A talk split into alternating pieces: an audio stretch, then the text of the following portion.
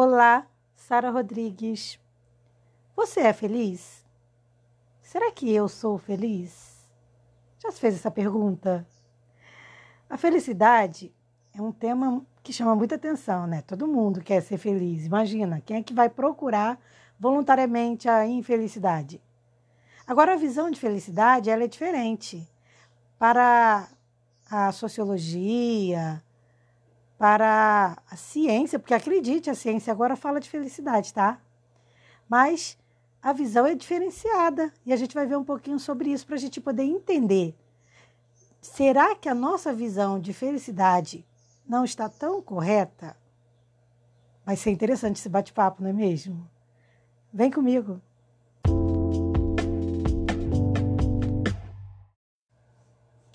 Como prometido, o nosso bate-papo de hoje é sobre felicidade. E felicidade é um tema muito controverso. Tem pessoas que veem felicidade de uma forma, tem pessoas que veem felicidade de outra forma. A é, filosofia, a psicologia, por exemplo, elas veem felicidade de uma forma um pouco diferente da ciência. Mas quem sempre é, é, via, falava mais de felicidade era a filosofia. E a filosofia nunca via a felicidade com bons olhos. Mas o meu foco hoje não é falar sobre filosofia e nem sobre psicologia, mas observar a felicidade no olhar da ciência, que é o que me agrada mais. Então, vamos bater um papinho sobre isso? Por exemplo, para a ciência, a felicidade que é aquilo que a gente busca, né? A felicidade plena. Ah, eu quero uma coisa que dure muito tempo, eu quero uma felicidade que realmente perdure em mim, que eu que, que dure por um longo prazo, né? Então a gente fica em busca dessa felicidade, né? E ao contrário do que pensa o, o senso comum de que felicidade vem através de conquista de um bem material, através de conquista de um relacionamento. Na verdade, para a ciência, a felicidade está tá muito ligada a você se expor a emoções positivas. Então, é você buscar momentos de alegria, gratidão, é você alimentar a esperança, se divertir, se inspirar, amar. Para a ciência, a felicidade está mais ligada a esses sentimentos. Então, assim, eu vou dar alguns exemplos, algumas dicas, na verdade, de como a gente pode buscar a felicidade na visão da ciência, tá? Por exemplo, eu estou realizando uma atividade. Se eu fizer essa atividade sem ansiedade, sem pressa, isso vai estar colaborando para a minha felicidade. Se eu dormir bem, eu também tenho mais chance de ter felicidade. Porque quem não dorme bem acorda indisposto, acorda aborrecido, chateado. Óbvio que não vai ter felicidade. Ter boas relações. Você não precisa ser aquela pessoa que vai estar rodeada de amigos, mas você pode e deve ter ali uns três ou cinco, umas três ou cinco pessoas são pessoas, sabe aquelas pessoas que você sabe que você pode contar? Que você sabe que, que vai estar tá presente quando necessário? Porque às vezes não é o fato de estar sempre junto que se faz é, alguém que realmente é importante, não. Porque às vezes tem gente que anda com uma pessoa o tempo todo, aí quando precisa, aquela pessoa nunca está nunca tá disponível. Então, felicidade, na verdade, para a ciência, é a junção de uma série de coisas. E olha que interessante, a meditação também entra aí no esquema da felicidade. E como eu sempre gosto de lembrar, eu trabalho meditação no meu canal do YouTube. Então, se você quer meditar, visita meu canal do YouTube e se inscreve lá. Ontem mesmo eu liberei um, um, uma, um vídeo, né, uma meditação guiada, falando sobre foco, para a gente melhorar o nosso foco. Né? Então, fica aí o convite. Mas, além da meditação, todos aqueles comportamentos que a gente já conhece, a ciência prova de que eles são importantes para a busca da felicidade, para a conquista da felicidade.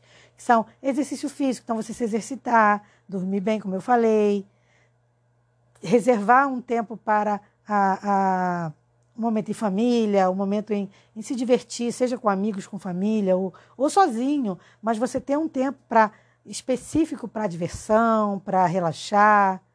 Então tudo isso tem a ver com felicidade. Aristóteles, ele dizia que a gente só consegue equilíbrio e harmonia praticando as coisas boas, né? Já Epícoro dizia que a felicidade vem da satisfação de desejos. Então você veja, até entre os filósofos, a visão de felicidade de um ou outro é diferenciada. Cada um enxerga a felicidade de uma maneira diferente.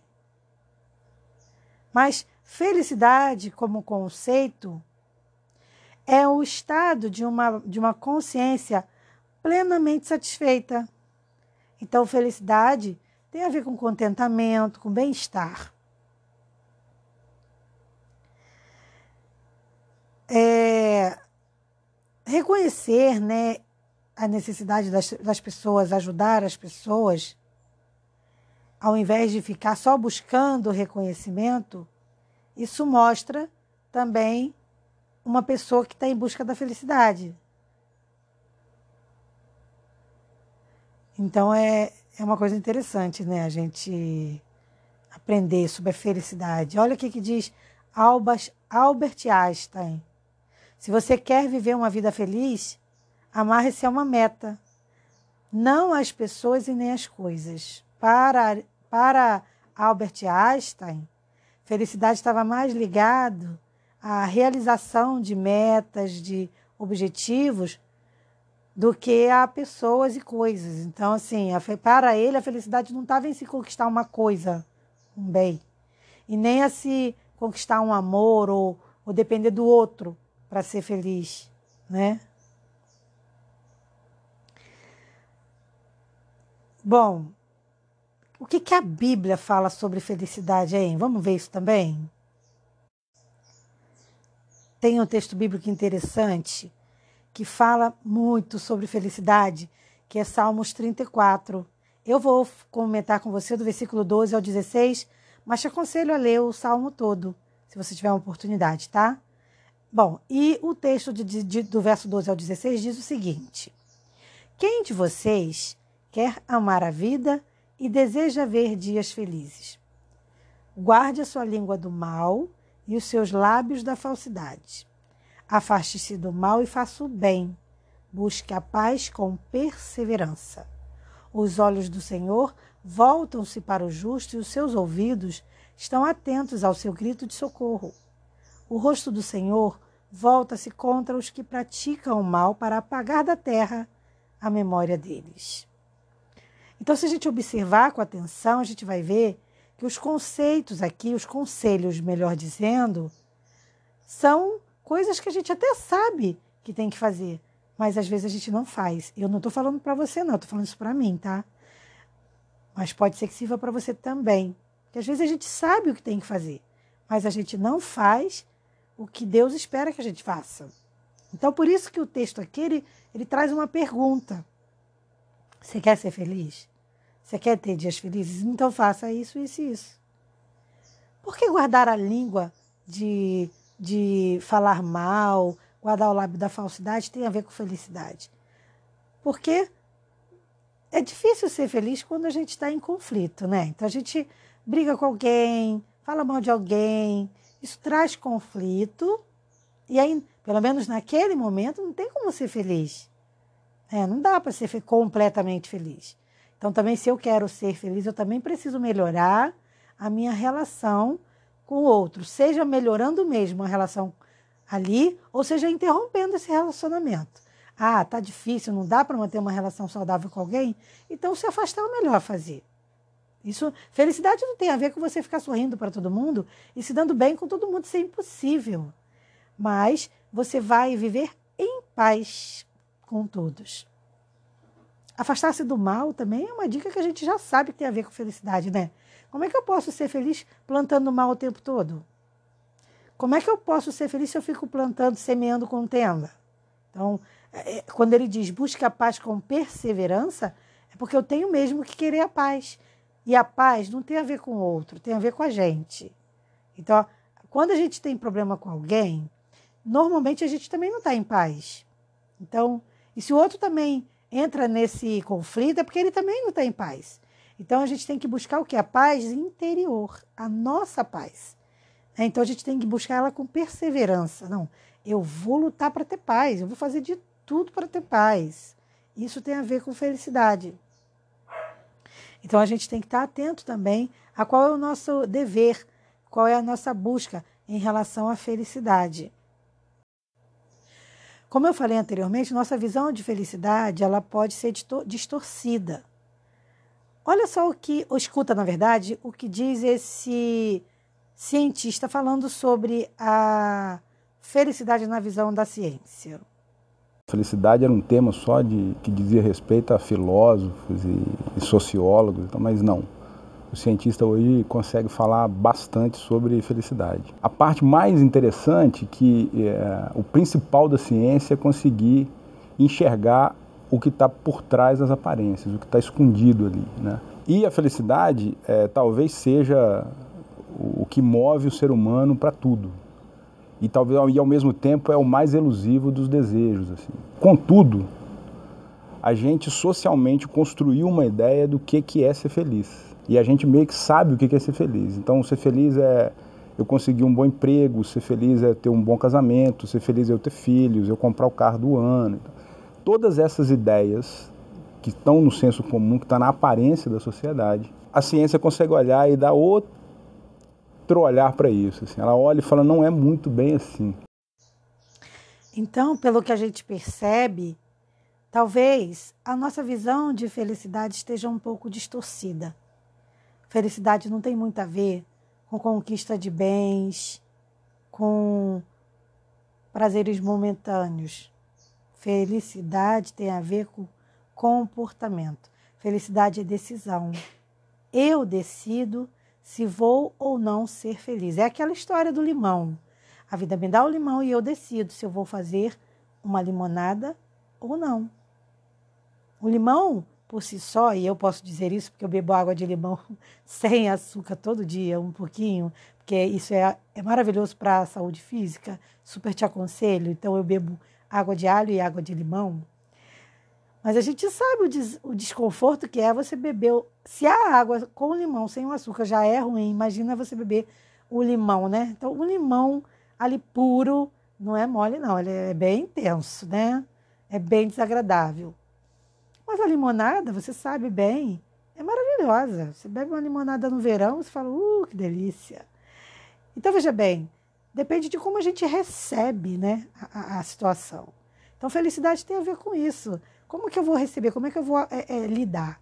Quando eu começo a enxergar a vida como algo que está além de mim, como algo que eu não tenho controle, e começo a respeitar essa, essa superioridade, né? porque a gente às vezes quer ter controle de tudo, e se a gente começa a parar para pensar, peraí, eu não tenho controle de nada, eu nem sei se vou e se quando eu vou eu volto, eu não posso ter, dar essa garantia para ninguém.